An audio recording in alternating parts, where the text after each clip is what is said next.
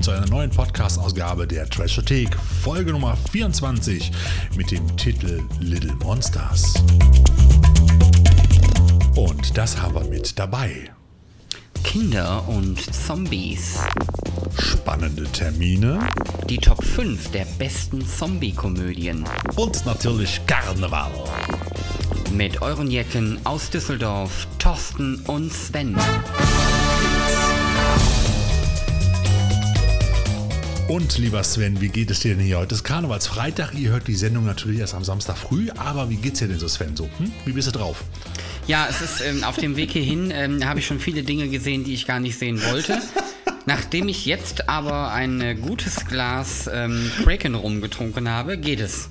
Okay, alles klar. Ich habe übrigens eine Neuerung bei uns im Podcast, nachdem wir beim letzten Mal ja auch ganz, ganz neu gestartet haben mit dem ganzen Krempel hier, ist es jetzt wirklich so, dass wir sogar mal Feedback bekommen haben. Kaum zu glauben, oder?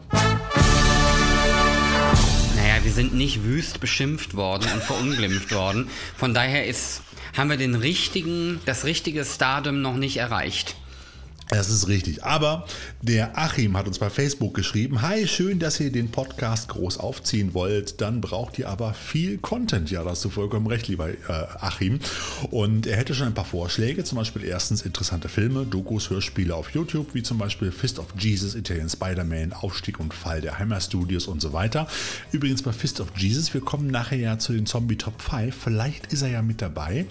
Und äh, er möchte sich auch noch mehr mit Trash beschäftigen, wie zum Beispiel Podcasts, auch Trash-Podcasts, wie zum Beispiel Männer, die auf Videos starren, Geschichte von alten deutschen Gruselcomics, wie zum Beispiel Gespenstergeschichten, Spuk und Horror. Schöne Ideen. Lieber Achim, mal gucken, was sich so machen lässt. Und ich habe mich gerade so ein bisschen angehört wie Markus Lanz, oder? In so einer Intro. Ja, so ein bisschen. Aber der Achim, kein Problem. Beim nächsten wöchentlichen Jour Fix, der Trashothek Podcast, werden all deine Vorschläge hinreichend berücksichtigt. Okay, ich würde sagen, wir legen los mit unserem Film, nämlich äh, der auch sozusagen gleichzeitig auch namensgebend ist für den Titel der Folge 24 und das ist Little Monsters.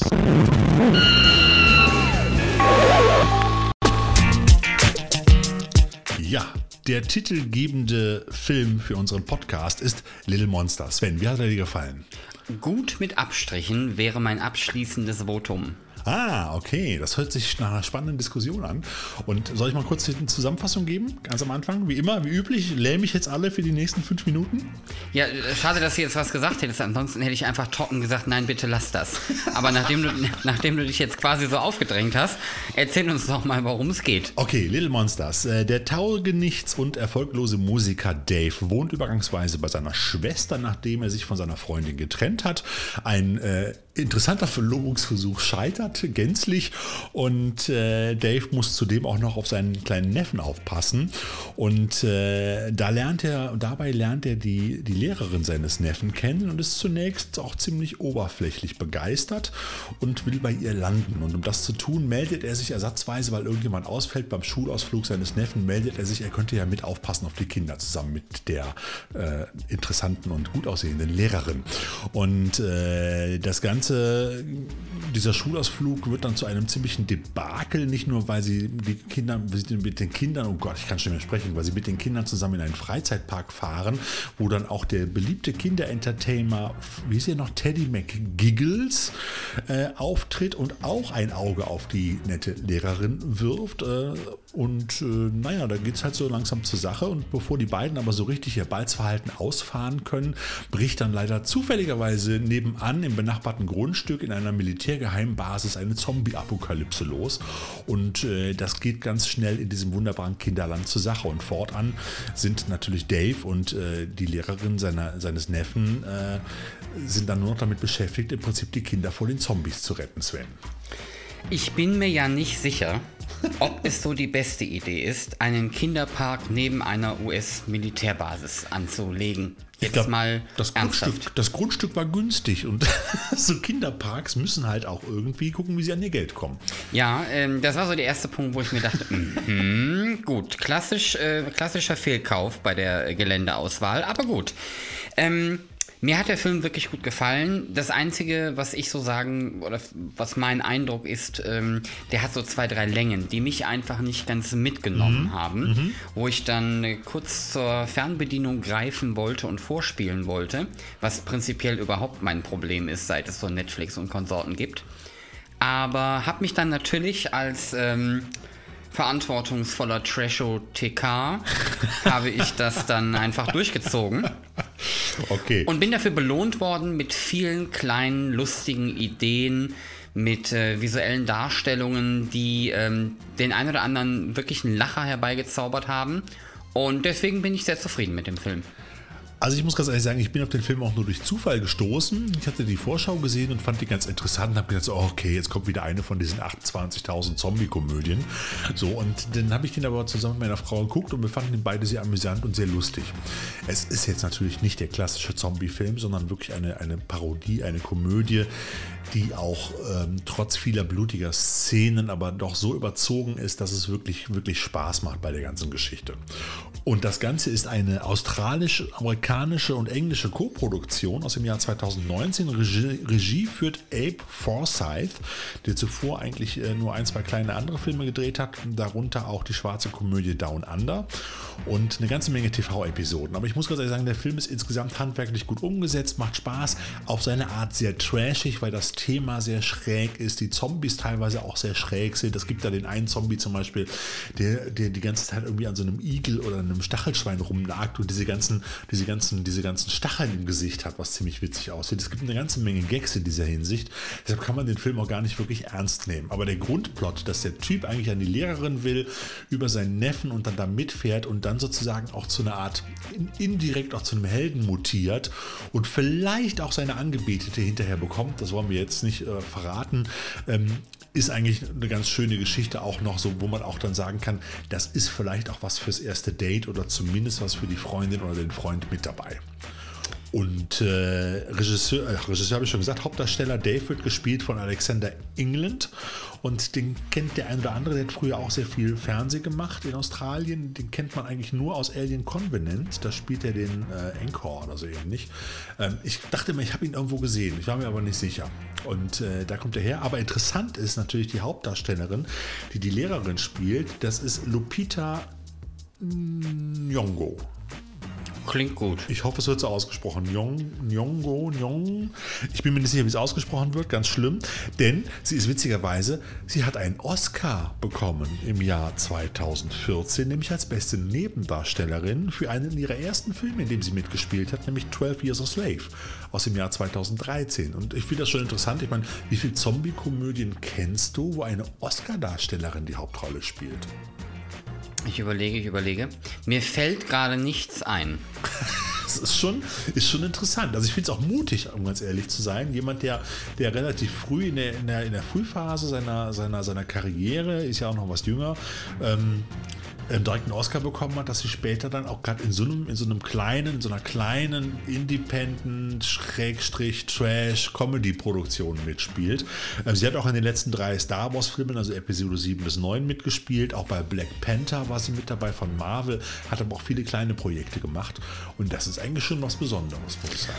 Das ist ja auch das, was sich viele, ich sag mal, Hollywood-Stars mittlerweile gönnen dass sie quasi ähm, die Butter aufs Brot zaubern, indem sie ihre Großprojekte machen, aber sich dann immer wieder mal die ein oder andere Gurke oder die ein oder andere Charakterstudie gönnen, schlichtweg weil sie Bock darauf haben. Und das muss ich tatsächlich sagen, finde ich auch ziemlich gut. Denn äh, da kommt dann oftmals meines Erachtens nach schon was Interessantes bei herum. Und jetzt muss man aber sagen, auch wenn es natürlich von der Story her und der wird natürlich auch kein Riesenbudget gehabt haben, der Film ist 1A umgesetzt. Ich habe an keinem Punkt habe ich irgendwie das Gefühl gehabt, dass die, weiß ich nicht, kein Geld mehr für einen Drehbuchschreiber gehabt haben oder aber, dass ihnen das Geld für irgendwie fürs Make-up oder dergleichen ausgegangen ist. Der Film ist durchweg gut produziert. Ja, das, das ist, wird wieder unser Problem sein, gleich beim Trashometer, um ganz ehrlich zu sein, weil er wirklich gut umgesetzt ist. Er hat viele witzige Ideen, er ist auch ein bisschen trashy auf seine Art und Weise. Ich finde zum Beispiel die Szene total geil. Ich musste so herzhaft lachen. Also Dave versucht seiner Ex-Freundin einen Heiratsantrag zu machen und seinen kleinen Neffen im Darth Vader-Kostüm mitschleppt, äh, damit er sozusagen hilft. Und dann gibt es halt äh, eine überraschende Szene, die ich jetzt nicht verraten möchte, um den Gag nicht vorwegzunehmen, aber es war halt geil. Und auch gerade mit den Zombie-Szenen, auch mit seinem, mit seinem äh, Widersacher Macher hier, Ted McGiggle, diesem, diesem, diesem, diesem bekloppten Kinderstar, der ja eigentlich ein richtig mieses, blödes Arschloch ist. Ich meine, das ist klar, das ist so ein Stereotypending. Kinderstars sind in den meisten Filmen immer irgendwelche Arschlöcher, egozentrische, selbstherrliche, selbstverliebte Assi-Typen. Anders kann man sich beschreiben. So werden die ja meistens auch dargestellt halt. Und das trifft natürlich, trifft natürlich auch hier voll, voll ins Kontor. Und der Darsteller, den ich aber übrigens sehr überzeugend fand, nicht, dass er vielleicht privat so ist, Josh Gett, spielt, hat bisher auch sehr viele Sprechrollen in, in Anime-Filmen gehabt und dürfte viel nicht im Deutschen, aber zumindest im Original bekannt sein als Stimme von Olaf in Der Eiskönigin. Ich habe sie noch nie gesehen, weder eins noch zwei. Mein Sohn ist ein Riesenfan. Ich musste Gott sei Dank nicht mit ins Kino. So. Da hast du, äh, weiß ich nicht, vielleicht hast du da Glück gehabt. Da bin ich mir jetzt nicht ganz sicher. Meistens sind die Filme unterhaltsamer, als man denkt, aber egal. Das sowieso. Ähm, der Film ist halt, also der Trailer zeigt halt eine der Szenen auch, die ich A sehr witzig fand und B, die den Film und dessen Humor dann aber auch ein bisschen beschreiben und auch quasi dazu einladen. Also wenn die quasi, die fahren ja die ganze Zeit mit so einem Trecker durch die Gegend, mit so einem, mit so einem Wägelchen dran, wo halt die ganzen Kinder drin sitzen und halt auch die Lehrerin. Mhm. Und, so einer Freizeitpark-Eisenbahn. So genau, mit so einer Freizeitpark, so Freizeitpark-Eisenbahn. naja, und dann halt im Schritttempo quasi vor den ebenfalls im Schritttempo agierenden Zombies, während die Lehrerin quasi mit den Kindern irgendwelche lustigen Lieder trällert. Und es ist halt auch filmisch interessant umgesetzt worden. Also mit der, mhm. wie geschnitten wird an der Stelle, wie mit der Musik gearbeitet wird. Ähm, das fand ich dann doch schon sehr, sehr witzig. Und deswegen ist es für mich dann letztendlich einfach doch ein sehr witziger Film mit leichten Längen. Ich muss also sagen, der ist mir dann an manchen Stellen, ist er mir dann doch zu ja, ich weiß nicht, ob ich ernst sagen soll an der Stelle, aber da wollen sie dann doch zu viel erzählen oder ja. zu viel Charakter reinbringen. Hätte meines Erachtens nach an der Stelle nicht sein müssen. Ich kann aber trotzdem sehr, sehr gut mit dem Film leben und vor allen Dingen ihn sehr, sehr gut für einen ähm, Videoabend empfehlen. Vielleicht nicht unbedingt für den ersten, denn dafür ist er dann an der einen oder anderen Stelle doch wieder ein bisschen eklig. Also nicht übermäßig eklig, aber doch schon normales Zombie-Niveau. Wo du gerade sagtest, sie fahren da mit diesem, mit diesem Kinderzug, mit diesem Traktor, mit diesem Freizeitpark-Eventzug da vor den langsamen Zombies weg. Das fand ich übrigens auch ganz witzig. Das ist ja auch wieder so die Expertenfrage. Sind es die langsamen oder sind es die schnellen Zombies? Und das ist ja auch in einer Szene gibt es ja diesen Gag mit dem Soldaten, der fragt, Sir, sind es die langsamen oder sind es die schnellen Zombies bei den Soldaten? Und dann sagt er, sind die langsamen? Ja, dann gut. Ne? Also, also das finde ich auch ganz lustig, dass er sich so selber, also auch diese ganze Zombie-Materie auch so ein bisschen hops nimmt bei der Geschichte. Also, man kann ihn sich gut angucken, es macht Spaß und wie gesagt, es wird auch sicherlich wieder das Problem sein. Wir haben den jetzt einfach mal in die Trashothek-Bewertung mit reingenommen, weil der uns über den Weg gelaufen ist und weil wir den beide gut fanden. Ich würde sagen, wir machen jetzt einfach mal live, weil wir es wieder mal nicht vorbereitet haben. Äh, unser Trashometer. Wir müssen einfach mal dran denken, das auch konsequent vorzudenken, lieber Sven. Ich habe das vorgedacht. Okay, dann sag mir doch mal, was du, was du für einen Wert gibst bei Nix fürs erste Date. Eine 2. Okay. Machen wir hier eine 2. So, der Bierdeckelfaktor. Die Story ist relativ simpel, oder? Ja. Also da kann man durchaus eine 4 geben, oder? Ja. Der Glutamatwert, heute mal interessant, weil er ist schon ziemlich Den finde ich schon im mittleren bis oberen Bereich. Also da wird ja. nicht gespart. Es ist halt dadurch, dass der Film prinzipiell sehr witzig wirkt, kommt es halt nicht wirklich eklig rüber, aber hm. nö, also da ist eine, eine Menge. Vier, ne? Auch eine ja. 4, würde ich sagen. Gibt einzelne Körperteile, also es gibt ja. schon Gedärme und und und. Also man sieht einiges, auch wenn sehr überzogen ist, aber schön. Sexorama. Es hm. gibt eine einzelne Sexszene aber ja. das war's dann auch. Und nur für eine Sekunde. Nee, nee. Das ist eher eine Null. Okay. Da ist nichts bei. Und der Trashpegel? Na? Du hast jetzt neue Werte reingebracht, das habe ich nicht ausgerechnet. Der Trashpegel. Ach, der Trashpegel, was mache ich denn hier? Der Trashpegel, ne? Ähm, das ist noch die fünfte Kategorie bei euch. Wie trash ja, ist ja, die Produktion? Bin, also gut umgesetzt, aber von der Handlung her und von vielen Gags und von vielen Sachen doch eher trashig. Also ich würde mal sagen, so einen guten Mittelwert, oder? Einen Tacken hoch. Der ist schon, also Ne, allein so Szenen wie mit dem Traktor oder mit dem Traktor quasi vor den langsamen Zombies weglaufend und dabei ähm, Ukulele spielend, ähm, das finde ich schon ziemlich Ich trashig. finde die Szene, ich will nicht so viel verraten, aber die Szene mit der Atombombe zum Schluss finde ich auch ziemlich geil. Also von daher, ähm, der darf ruhig weit oben mitspielen. Also gehen wir eine 4? Ja. Okay, dann haben wir, haben wir 4 plus 4 plus 4 sind natürlich 12, plus 2 sind 14. Durch 5 sind wir bei 2, und 8. Yay. Gar nicht so schlecht. Habe ich das richtig ausgezählt? Ja, genau. 40 durch 5 sind 8. Alles klar. Ja, 2,8. Von daher echt ein ganz ordentlicher Wert für einen ordentlichen Zombie-Film.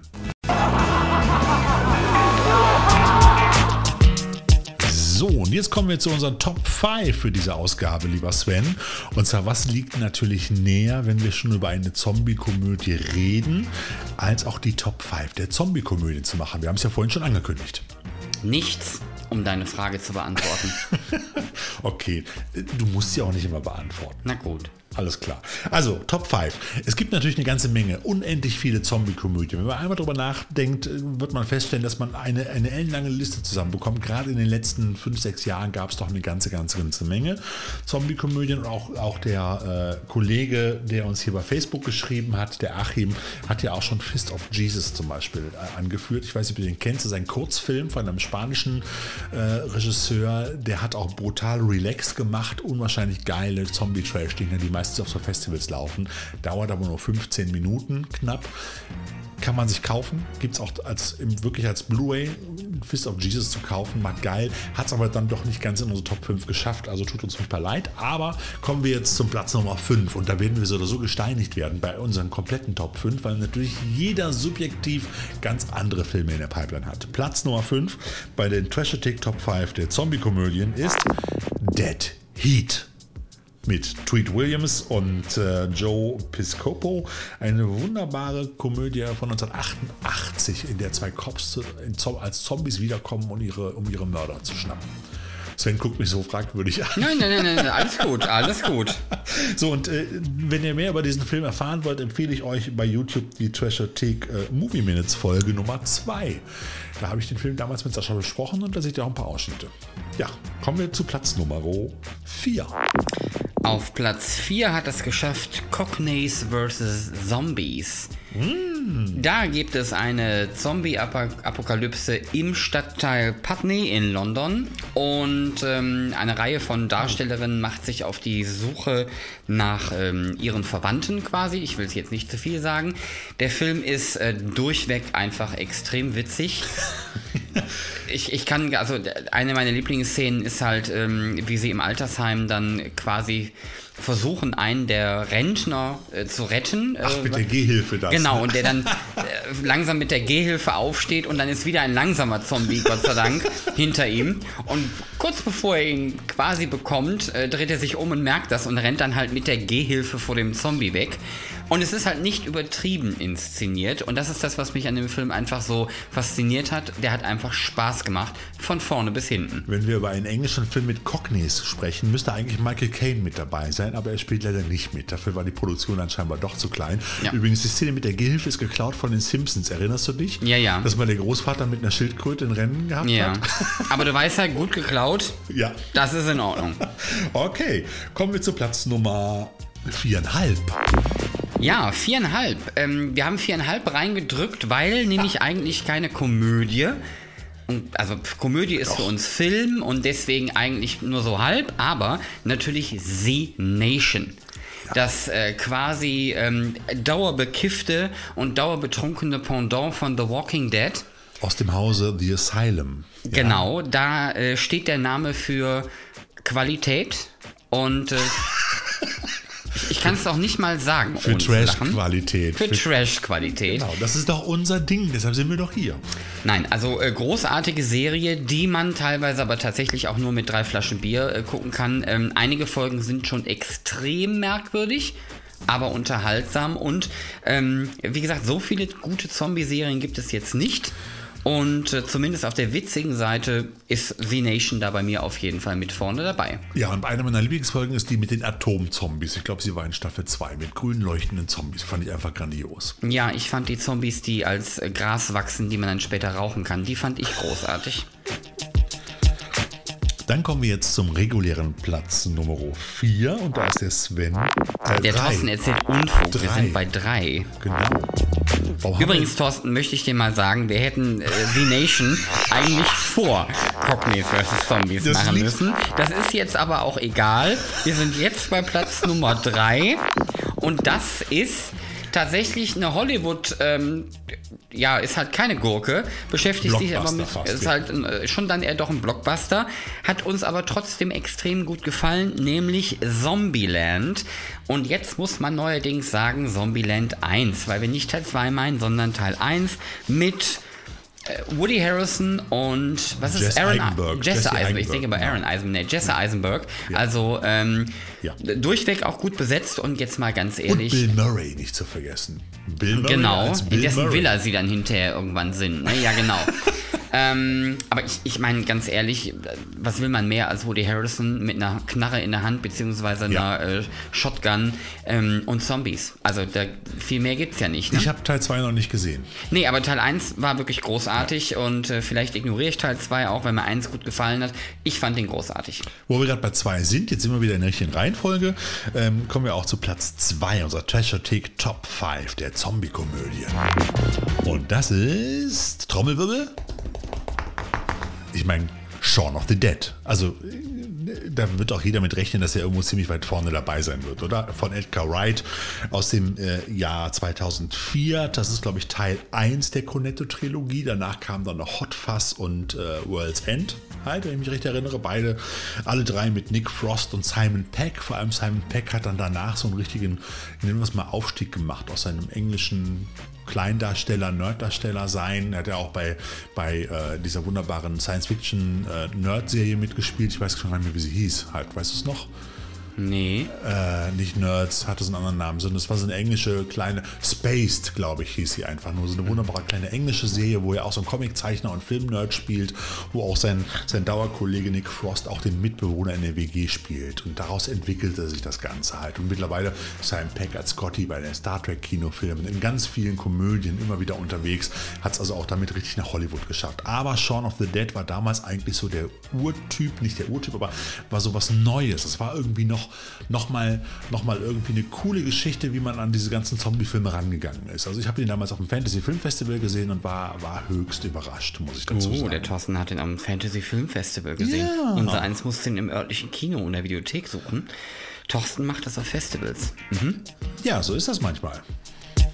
Und jetzt kommen wir zu Platz Nummer 1. Und da gibt es eigentlich nichts zu diskutieren. Platz Nummer 1 der Zombie-Komödien. Und das ist wirklich so ziemlich eine der absoluten Ursprungs-Zombie-Komödien, mehr oder weniger. Und das ist Peter Jacksons Braindead. Hast du ihn mal gesehen, Sven? Aber sicher doch, ne? Ja, aber ewig her. Und wenn du mich jetzt fragen willst, ich müsste den, glaube ich, tatsächlich nochmal gucken. Aus dem Jahre ist schwierig zu gucken, kann ich auch gleich sagen, warum. Aus dem Jahre 1992 hat Peter Jackson den in Neuseeland gedreht. Das war einer seiner ersten Filme, bevor er dann so Sachen wie King Kong, Herr der Ringe und andere große Blockbuster gedreht hat. Ähm, das war noch eine wunderbare, schöne kleine Trash-Produktion. Und äh, ich kann mich daran erinnern, als ich den Film damals im August 93 in den Kinos, da lief der bei uns sogar in den Kinos und ich war, habe damals noch in Zülpich gewohnt. Burgtheater Zülpich ist heute ein Sparkassenparkplatz und äh, ein Schotterparkplatz gibt es leider nicht mehr. Und ich weiß noch, als Dauerkunde, ich war bei dem Kinobesitzer sehr beliebt und ich galt so als Vorzeigegast, weil ich eben nie irgendwie Kaugummis Sitz geklebt habe, Popcorn verschüttet habe. Ich habe mich halt für die Filme interessiert in der Regel. Und dann sagte der mir wirklich an der Kasse zu mir, du weißt aber, was heute für ein Film läuft. Das werde ich nicht vergessen, mit so einem, mit so einem sehr, sehr tragischen Blick. So, ich glaube, es, es war bei dem Herrn, der da dieses Kino geleitet hat, der hat den Filmvorführer gegeben, der hat den Kassenwart gegeben. Das war so ein One-Man-Kino-Show eigentlich. Ich glaube, bei dem ist so eine Illusion zersprungen, dass ich als einer seiner Lieblingsgäste in diesen Film gegangen bin. Also wirklich, du weißt, was heute für ein Film läuft.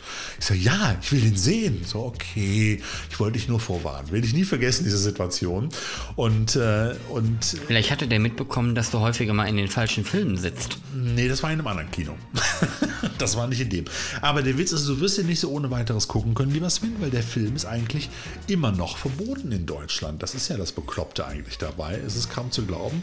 Aber äh, seit dem 18. Februar, jetzt muss ich gerade mal nachgucken, ich habe es hier mir extra nochmal rausgesucht, nee, seit dem 9. Juli 99 ist der offiziell und bundesweit beschlagnahmt worden. Es gab in den 28 verschiedenen Schnittfassungen und äh, ja, er ist halt noch auf dem Index und du kriegst ihn traurigerweise immer noch nicht, obwohl dieser Film eine irre Komödie ist. Also der Da ist so man sich- überzogen, den kann man gar nicht ernst Da nehmen. muss man sich manchmal fragen, ja, ganz viele Leute haben zum Beispiel Waffenscheine, wo ich sagen würde, ey, die sollten bitte dringend keinen Waffenschein haben. Ja. Aber eine Zombie-Komödie steht auf dem Index. Ja. Da fragt man sich manchmal doch schon, Ja. warum? Ja, also wie gesagt, kann man nachlesen bei Wikipedia oder bei schnittberichte.com. Da gibt es eine ganze Menge Infos dazu. Und die Fassungen, die bei uns auf dem, im Markt kursieren, in stark geschnittenen Varianten, auch unter dem Namen Dead Alive und anderen, äh, sind halt alle nicht wirklich die Ursprungsform von Peter Jackson. Deshalb einfach Finger davon. Und warten, bis das Ding sehr wahrscheinlich bei einem unserer bevorzugten DVD- und Blu-ray-Labels irgendwann dann freigeklagt wird und dann un uncut mit einem riesenlangen Dokumentationsberg an Interviews und Schnittberichten und so weiter dann auf DVD oder Blu-ray rauskommt. Also Braindead ist die Zombie-Komödie Nummer 1. Und wenn ihr jetzt eure Lieblingsfilme verpasst habt oder, oder nicht verpasst, aber vermisst habt, so Sachen wie zum Beispiel noch äh, Die Nacht der Creeps, ähm, zum Beispiel auch Dead Heats oder Armee der Finsternis, Return of the Living Dead, The Dead Don't Die, gerade aktuell auch äh, auf Blu-ray rausgekommen vor zwei, drei Monaten. Ähm, ähm, Fist of Jesus, haben wir vorhin schon erwähnt, oder Brutal Relax. Es gibt unwahrscheinlich viele Zombie-Komödien, aber das sind halt die fünf, die wir am coolsten finden.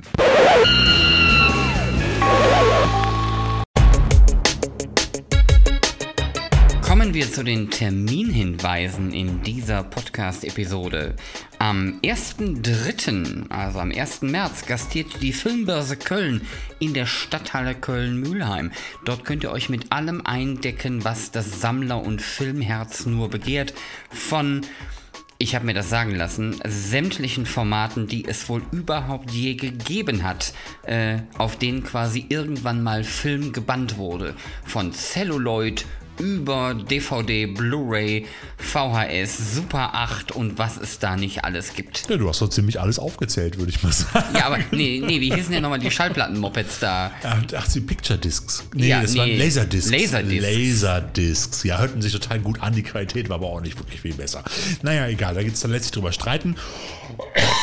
Entschuldigung, jetzt habe ich einen Hals. Ja, dann mache ich mal eben weiter, Ja. während der Thorsten einen Frosch im Hals hat. Wir haben ja letzte Woche, äh, mach das bitte leise. Ja. Wir haben letzte Woche, habe ich ja darauf hingewiesen, dass Terminhinweise nichts mit Dates zu tun hat. Dieser Termin ist allerdings eine kleine Ausnahme. Warum ist das denn quasi ein Date, Thorsten? Ja, ich bin wieder da, meine Stimme ist auch wieder da, weil wir nächste Woche mal wieder den Trashothek Stammtisch veranstalten. Auf der Filmbörse in Köln. Von 13.30 Uhr bis ca. 15 Uhr findet ihr uns da im Cafeteria-Bereich. Cafeteria-Bereich. Und äh, da haben wir Lust und Laune, uns mit euch zu unterhalten. Das heißt, Sven und ich werden beide da sein. Wir sind auch den ganzen Tag so ein bisschen auf der Filmbörse und machen auch ein paar Interviews. Aber der Trashothek Stammtisch geht um 13.30 Uhr los und endet dann vielleicht irgendwann so um 15 Uhr, weil dann macht doch die Filmbörse dicht. Hm. Also kommt vorbei, wenn ihr Bock habt. Ihr findet die Veranstaltung auch bei uns auf der Facebook-Seite. Ein weiterer Termin noch, eine weitere Filmbörse, nämlich die Filmbörse in Neuss, in der Wetthalle an der Pferderennbahn in Neuss, findet am 8.3., also Sonntag äh, am 8. März statt. Und da gibt es hauptsächlich natürlich DVDs und Blu-rays und äh, auch ein bisschen Spielzeug. Aber da liegt der Schwerpunkt wirklich bei DVDs und Blu-rays.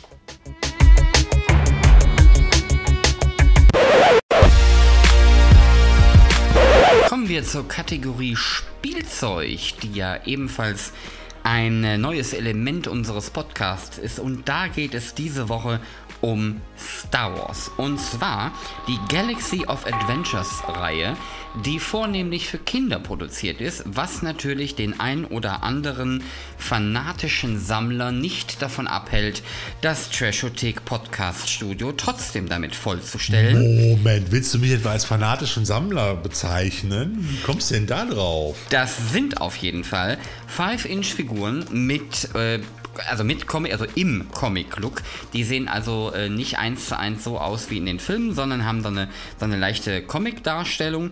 Und da gibt es acht einzelne Figuren, nämlich Darth Vader, C3PO, Han Solo, Chewbacca, Kylo Ren, Ray, einen Jet Trooper und Finn. Daneben gibt es aber auch neben den Einzelfiguren auch noch drei Sets, nämlich den Droid 3-Pack mit D0, BB8 und R2D2. Wobei D0 ist wirklich eine Null, der Roboter, muss man Ja. wirklich mal sagen. Das ist ein Rad mit drei Pinüppeln oben drauf. Ja, der ist schon, äh, war auch nicht mein Favorite. Dann gibt es den Zweierpack mit äh, Kylo, The Emo, Ren und Ray. Und es gibt noch ein Fahrzeug, nämlich den First Order Driver with Treadspeeder. Und das Schönste an der ganzen Geschichte ist, dass die so eingepackt sind, dass man sie jederzeit auspacken kann. Das hört sich dann so an. Ohne sie kaputt zu machen, wenn man den Aufkleber abmacht, genau. Und man kann sie rausholen und wieder einpacken. Man muss die Verpackung nicht zerstören. Das sind also keine Blistercards, sondern das sind halt so kleine Kartons mit, mit, mit Öffnungen, wo man dann das Inlay rausnehmen kann und wieder reinschieben kann. Da schlägt das Sammlerherz höher, weil man kann mal einmal damit spielen, ohne den Wert der Figuren zu ruinieren. Es sei denn, du gibst die Sachen meinem Sohn, der hat nämlich letztes Mal das Druiden-Set auseinandergenommen. Ja, das würde ich ja ohnehin schon nicht Nimm es vorsichtig aus dem Ratsch auseinander und dann war es das. Das mache ich ja selbst. Das ja, spiele ich aber ja selbst. ich finde die Figuren relativ cool, weil es ist mal ein anderes Format. Die sind halt ein bisschen größer als die üblichen Star Wars Figuren. Ich sag mal Kenner-Modus sozusagen. Und äh, ich finde, wie du schon sagtest, diese Cartoon-Optik ganz nett. Die haben die so ein bisschen übernommen von diesen kurzen Webisodes. Es gibt ja auch diese, diese ähm, ähm, Adventures of oder Galaxy of Adventures Reihe bei YouTube von Star Wars. Das sind dann sozusagen viele wichtige Schlüsselszenen aus Star Wars und auch kurz die Kurzzusammenfassung der Filme immer als kleine, kleine Cartoon-Geschichten für Kinder eigentlich. Es gibt auch Comicbücher mittlerweile dazu, Star Wars für Kids. Und ich muss ganz ehrlich sagen, ich finde das mal ganz erfrischend und mal ein bisschen anders und ein bisschen abwechslungsreicher als immer wieder die gleichen Figuren in nochmal 28 Variationen. Also macht mir Spaß. Die haben auch versucht, das schon mal vor zwei, drei Jahren zu etablieren mit etwas kleineren Figuren. Das hieß auch schon mal äh, Galaxy of Adventures, nur dass die Verpackungen dann so runde, durchsichtige Plastikdosen gewesen sind. Aber das waren im Prinzip die klassischen Hasbro-Figuren nochmal in der neuen Verpackung. Und jetzt haben die auch wirklich neue Figuren dazu gemacht. Also muss man mal gucken. Ähm, relativ selten ist übrigens in Deutschland Han Solo und C3PO. Die anderen kriegt man überall nachgeschmissen. Und da fallen sie schon runter im Hintergrund. Gut, dann haben wir noch eine Geschichte am Rande, äh, eine kurze Dokumentation, äh, nicht eine kurze Dokumentation, einen kurzen Hinweis auf eine Dokumentation, den ich euch geben möchte. Die ist mir nämlich letztes Mal in die Hände gefallen, als ich mir das wunderbare Mediabook Ipcris File streng geheim mit Michael Caine, den wir ja heute schon erwähnt haben, äh, in Händen hielt und auch reingeschaut habe. Und da gibt es eine extra Blu-ray mit der Dokumentation My Generation. Und da reist man zusammen mit Michael Caine, also in der heutigen Zeit, zurück in die Swinging Sixties in äh, United Kingdom und Michael Caine nimmt uns da so ein bisschen mit zurück in die aufregende Zeit, was alles so abgegangen ist zu Beginn seiner Karriere, als er dann bekannt geworden ist durch Ipcris File zum Beispiel oder auch ähm, ähm, Elfie zum Beispiel. Das war auch eine wunderbare Komödie, Dramakomödie mit ihm. Dann kamen auch ganz schnell so Filme wie später wie Get Carter oder auch ähm, ähm, ach, wie ist er denn noch mit den Autos? Italian Job halt. Also Michael Caine war damals sozusagen eigentlich ein Popkönig, König der Popkultur. Er hat unwahrscheinlich viele Sachen als Hauptdarsteller veredelt äh, und rausgehauen und war halt, war halt auch so stilgebend in den, in den Swinging 60s. Aber da sind noch ganz viele andere Leute mit dabei, wie zum Beispiel Paul McCartney, Twiggy oder Roger Daltrey und die Beatles und noch viele andere Sachen. Aber Michael Caine nimmt uns mit in die Swinging 60s und ich muss ganz ehrlich sagen, das waren sehr vergnügliche 90 Minuten, die so ein bisschen die Deine Jugend nochmal haben aufleben lassen. Vielen Dank, lieber Sven, aber ich bin aus den Swinging 70s. Ja, also nee, wo so ein bisschen auch seine, seine Cockney-Herkunft, also seine Arbeiterklassenherkunft auch so ein bisschen eine Rolle spielt, weil das war die Zeit, in dem sich sozusagen die Arbeiterklasse in England über das Establishment sozusagen, äh, wie sagt man da so schön, erhoben hat. Und sich gewehrt hat gegen diese aristokratische und so weiter, ne? Ja, ich wollte jetzt Scheiße sagen, aber sagt man eigentlich nicht. Nee. Ja. Also, schöne Dokumentation ist leider nur in diesem, in diesem Blu-ray-Set von Ipcris File äh, mit dabei. Oder man kann sie sich irgendwie, ich habe mal vorhin geguckt, auch digital streamen. Aber bei iTunes kostet das Ding irgendwie 11,99. Und bevor ich 12 Euro für einen Digitalstream zahle, kaufe ich mir lieber für 20 Euro auch noch Ipcris File mit dazu. In einem schönen Mediabook. Das ergibt Sinn. Ja.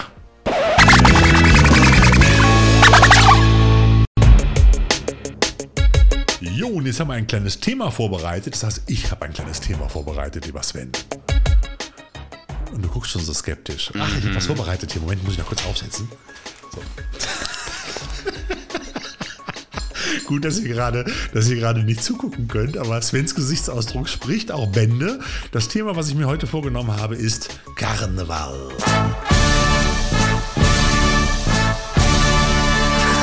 Musst mich schon ein bisschen unterstützen hier. Es ist nicht schön, Kinders. Es ist nicht schön. Also ich habe mir gerade mal aus lust, lustigen Karnevalshut aufgesetzt. Der ist äh, für nächste Woche noch für den Rosenmontagszug. So, also Karneval. Karneval und Filmfans sind ja zwei Sachen, die nicht immer unbedingt zusammengehen. Ich weiß auch, dass du, Sven, so ziemlich einer der größten Karnevalisten, naja, sagen wir mal ehrlicherweise Antikarnevalisten dieses Jahrtausends bist. Ähm, ich persönlich bin ja als gebürtiger Kölner eine reine Frohnatur und freue mich auch jedes Mal, wenn ich mich wieder in lustige Kostüme stecken kann. Ne? Und äh, ich muss aber dazu sagen, ich finde, das ist gar nicht so weit auseinander, Karneval und Filmfans, weil man kann Karneval als Filmfan auch für sich nutzen. Und mittlerweile ist es ja auch so, dass immer mehr Karnevalskostüme aus großen Filmen abgeleitet werden. Ich sage nur mal die ganzen Marvel-Helden, Star Wars. Du kriegst ja tausende von Kostümen, teilweise auch für relativ cooles oder für relativ kleines Geld, schon Kostüme, die du dir für den Preis nicht selber nähen und basteln könntest, muss ich dazu sagen. Und das bringt mich auf den Punkt, weil das ist ja auch eigentlich nichts anderes als das, was die ganzen bekloppten Filmnerds und Filmfans ja immer auf diesen ganzen Comic-Cons machen. Stichwort Cosplay. Das ist vollkommen richtig, aber irgendwie ist die Comic-Con halt in meinem Kopf dann doch nochmal 4 Millionen Einheiten cooler als Karneval. Ja, aber wenn du in dem gleichen Kostüm als Iron Man oder als Darth Vader oder ich will irgendwann mal als Chewbacca gehen, aber in einem richtig coolen Kostüm, ähm, ist das doch auch sehenswert, wenn du am Karnevalszug da stehst. Zwischen 28 Clowns bist du der einzige Chewbacca. Ja, aber das Problem sind ja die 28 Clowns. Ja, aber du bist dann halt der Coole da. Oder die Coole, je nachdem. Ja, ja, ich, ich sehe, wo du damit hin möchtest. Ja. Ähm, ich gehe trotzdem nicht mit dir zum Karneval. Oh, also wir haben das früher immer so gemacht, da muss ich mal zwei kurze Geschichten erzählen. Früher, früher, das war, nein, jetzt kommt wieder der Spruch kurz nach dem Krieg. Nein, war es nicht, aber sagen wir so vor 15 Jahren vor 20 Jahren, okay, ehrlich gesprochen, als ich noch studiert habe. Ähm, da habe ich mich mal mit, mit, mit, einer, mit einer Clique, mit der wir auch früher viel ins Kino gegangen sind, immer so fünf, sechs Leute, immer ein bisschen wechselnd, aber immer jedes Jahr Karnevalsfreitag in Köln verabredet in den Clubs. So drei, vier, fünf Jahre hintereinander, bis das irgendwann so auseinandergegangen ist, weil jeder dann fertig war und woanders angefangen hat zu arbeiten. Und da haben wir uns jedes Jahr ein Thema ausgesucht und es war immer ein Filmthema, weil wir alle Filmfans waren. Und einmal waren wir alle, haben wir gesagt, jetzt machen wir mal Toy Story. Und dann hat sich jeder einen Toy Story Charakter ausgesucht und das Kostüm gebastelt. Und ich habe echt nächtelang da gesessen und habe mein Buzz Lightyear Kostüm gebaut, was dann am Abend, dem Abend in der Party in dem Club auch auseinandergefallen ist. So alle Einzelteile. Aber es sah cool aus. Man hat es mir bestätigt. Ein Kollege ging als, als Woody. Der war auch zwei Meter groß und eine lange, schmale äh, Bohnenstange. War einfach cool. Oder wir haben dann ein Jahr mal sind wir als Austin Powers Charaktere gegangen. Ich war der Austin Powers von fünf Minuten vorher und äh, der Kollege dann der Austin Powers von später in den roten Samtanzug. Oder wir haben mal einmal sind wir unterwegs gewesen, auch noch äh, als Superhelden einfach nur nur, da war ich Hellboy zum Beispiel. Selbst, alles selbst gebastelt, weil damals, in den 90ern, sage ich jetzt mal so, gab es das einfach noch nicht, ne? muss man dazu sagen. Und ähm, das ist halt, das ist halt eine schöne Geschichte, wo man auch als Filmfan auch heutzutage in Karneval noch sozusagen seinen Nutzen draus ziehen kann. Weil wenn du außerhalb einer Convention irgendwo in eine Kneipe gehst und gehst im Hellboy-Kostüm in die Kneipe, da kommt doch fünf Minuten später die Polizei, oder? Ja, schätzungsweise. ja, also ich, ich sehe deinen Punkt und ähm, kann aber aus tiefster Überzeugung heraus, dass, ähm, also Karneval ist wirklich nichts für mich, nein. Okay, also, vielleicht ist es ja für euch da draußen was, gebt uns mal Feedback oder schickt uns am besten, wenn ihr ein geiles Karnevalskostüm habt zum Thema Filme oder Trashfilme noch, dann haut uns doch einfach mal ein Foto bei Facebook rein oder schickt uns ein Foto rüber oder so. Wir machen da auch jetzt mal einfach mal einen Aufruf, würde ich mal sagen, morgen bei Facebook, die geilsten Karnevalskostüme. Also, das ist schon cool. Man hat es natürlich auch nicht leicht. Also, wenn du als, als Filmnerd zu speziell wirst, Also ich habe letztes Mal auch nochmal, äh, witzigerweise habe ich die Story schon mal gehört von Thilo Gosejang, auch in dem Podcast hat er das mal erzählt, ähm, ähm, dass er mal als, als Leatherface gegangen ist vor vielen Jahren und das hat keiner verstanden, das Kostüm, weil die meisten Texas-Ketten singen Massaker am normalen Karnevalszug oder bei der Party nicht kannten und es wollte auch keiner mit ihm rumknutschen. Also wenn du mit Fleischfetzen im Gesicht zur Party gehst, ist das vielleicht so ein bisschen suboptimal. Dann bist du auf der falschen Party. Dann bist du auf der falschen Party. Beim Wicked of Hell wäre das womöglich noch, würde das funktionieren. Aber äh, da gibt es halt auch so verschiedene Erfahrungen, da muss man halt gucken. Oder auch jetzt schon bei einer Familie, das ist halt auch so. Wir machen jedes Jahr ein Thema. Letztes Jahr waren wir alle als, ich muss gerade überlegen, als hast du mir letztes Jahr eigentlich gegangen? Als Ghostbusters sind wir gegangen. Ne? Meine Frau, ich und auch mein Junior. Halt, davor waren wir alle als Batman unterwegs. Und dieses Jahr sind wir alle irgendwie im Ninjago-Look, weil Erik total gerade auf Ninjago steht von Lego, die Serie, und ist jetzt da als, als äh, ich glaube, als Jay unterwegs halt. Ne? Und wollte das unbedingt haben. Machen wir jetzt. Dann verkleiden Nadine und ich uns halt auch als Ninjas. Obwohl es keine Ninjago-Kostüme für Erwachsene gibt. Was ich für ein großes, als großes Manko ansehe. Ich glaube, ich werde dann nachher in Ehren zum Karnevalswochenende meine Katze erstmal in zwei Pumps kleben und dann ist sie Catwoman. Ja, vielleicht gibt es ja auch ein schönes Katzenkostüm. Das ist ja das Irre. Es gibt ja mittlerweile sogar Kostüme für, für Haustiere. Habe ich letztes Mal noch gesehen. Es gibt so X-Wing-Fighter-Kostüme für Hunde. ja, du lachst, aber Nein, ich, ich habe sowas ja auch schon mal gesehen und auch ja. wenn das immer sehr, sehr putzig aussieht, ist es wahrscheinlich für die Tiere nicht so der Knaller, aber ja, ähm, ich, ich weiß, was du meinst. Okay, alles klar. So viel zum Thema, Thema der Woche. Es ist gerade Karneval und als Filmfan kann man sich Karneval durchaus auch ausleben, ohne sich gleich der totalen Lächerlichkeit preiszugeben.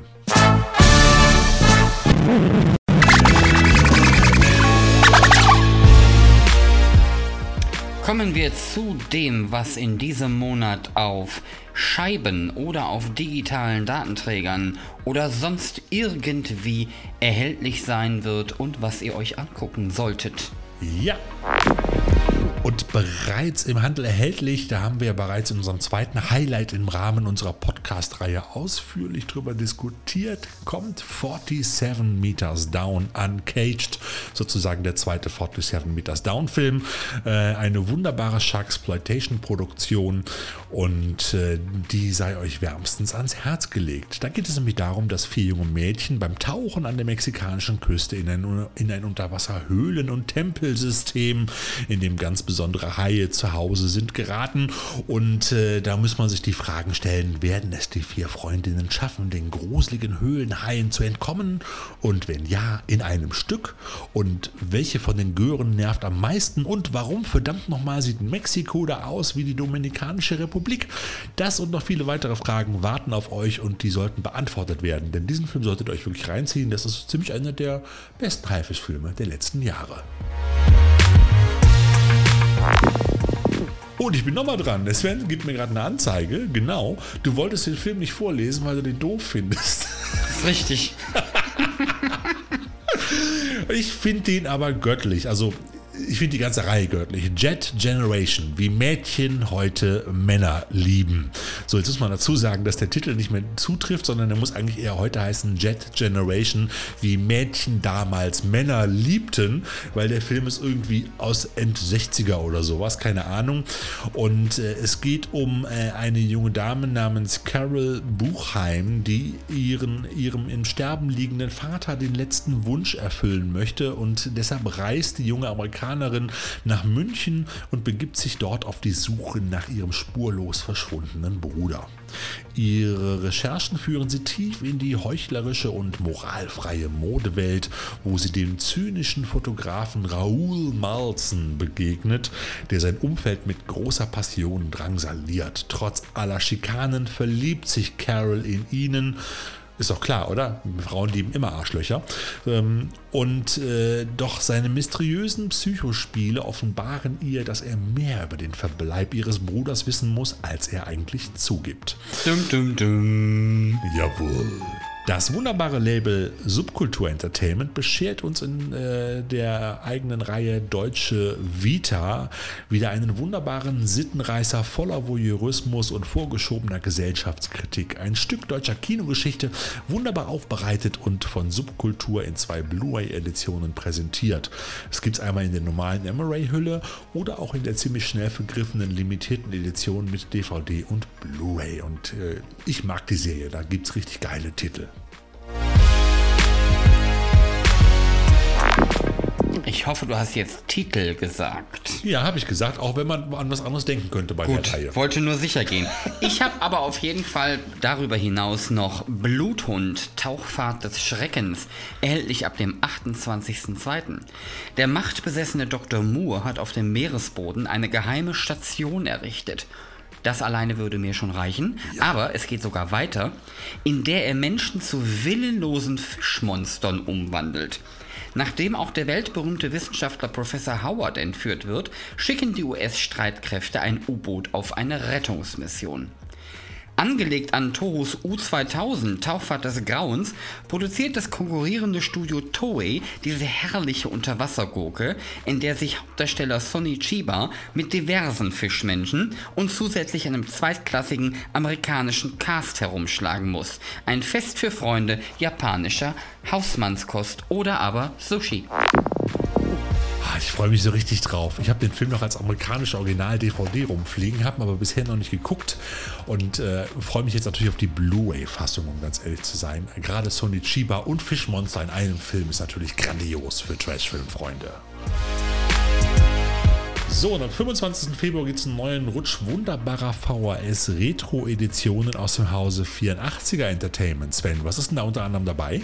Tanz der Teufel 2, Armee der Finsternis, Oh ja, Freitag der 12.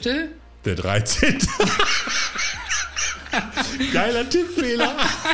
Ich wunderte mich gerade und dachte, es- also wir meinen an der Stelle Freitag der 13. Teil 2 bis 8. Ja. Da ist der Thorsten irgendwie durcheinander gekommen. Ja, irgendwie schon, ganz witzig. Und das Böse Teil 1 bis 3, aber gerade Freitag der 13. finde ich, das ist ja auch, der ist ja damals auch zu VHS-Zeiten sind die Filme ja auch alle rausgekommen halt. Und da ist halt wirklich jetzt ab von Teil 2, Teil 1 ist glaube ich nur als Remake dabei, was ich ein bisschen doof finde. Ich habe es also zumindest den, Original Freitag den 13. nicht gefunden, auf die Schnelle. Aber die anderen bis Teil 8, also bis Jason, wie heißt der, Blutrausch in Manhattan oder so, irgendwie sowas, wo er auf, diesem, auf dieser Studentenabschlusskreuzfahrt mit dem Kreuzfahrtschiff nach Holly, nach, nach New York fährt, halt, äh, sind, glaube ich, alle schön dabei. Oder war das sieben? Nee, es war acht. Acht war Jason im Blutrausch. Was war denn nochmal Jason X? Jason X war der zehnte im Weltall. Ah, das war der. Und danach gab es ja dann noch äh, diesen, wo er diese Seelenwanderung macht davor und danach kam dann noch Freddy vs. Jason. Ja, oh, der war auch gut. So, die waren eigentlich alle unterhaltsam. Und ich fand gerade die spätere deshalb sehr abwechslungsreich, weil es mal was Neues war, als wo er halt nicht immer nur durch, durch Crystal Lake und dem umgrenzenden Wald und den drei Städtchen dran durch den Wald trampelt und äh, junge Camperinnen abschlachtet. Also das ist so, deshalb finde ich die späteren sogar fast noch unterhaltsamer. Auch wenn sich da wieder die Geister scheiden, das weiß ich doch.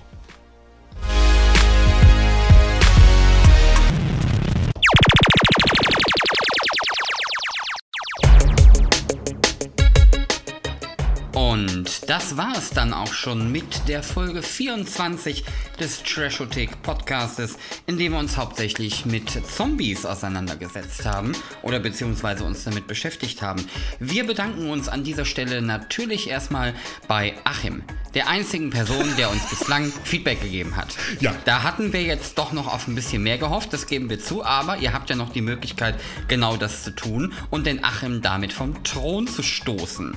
Darüber hinaus bedanken wir uns natürlich auch einfach bei euch allen da draußen, dass ihr uns zuhört, wenn wir über Filme reden. Und andere Blödsinn, genau. Genau. Ja, und äh, wenn ihr zufälligerweise zu Karneval ein geiles Karnevalskostüm anhabt, was auch irgendwie was mit Trashfilmen oder Filmen zu tun hat, dann schickt uns doch ein Bild oder postet das bei, bei der Trashothek oder wie auch immer und äh, informiert uns darüber oder gibt uns Feedback, was ihr davon haltet oder was auch immer. Egal, tut es einfach, macht es einfach und denkt dran, 1. März, Trashothek Stammtisch auf der Filmbörse in Köln in der Stadthalle Köln-Mühlheim. Ab 13.30 Uhr sind wir da.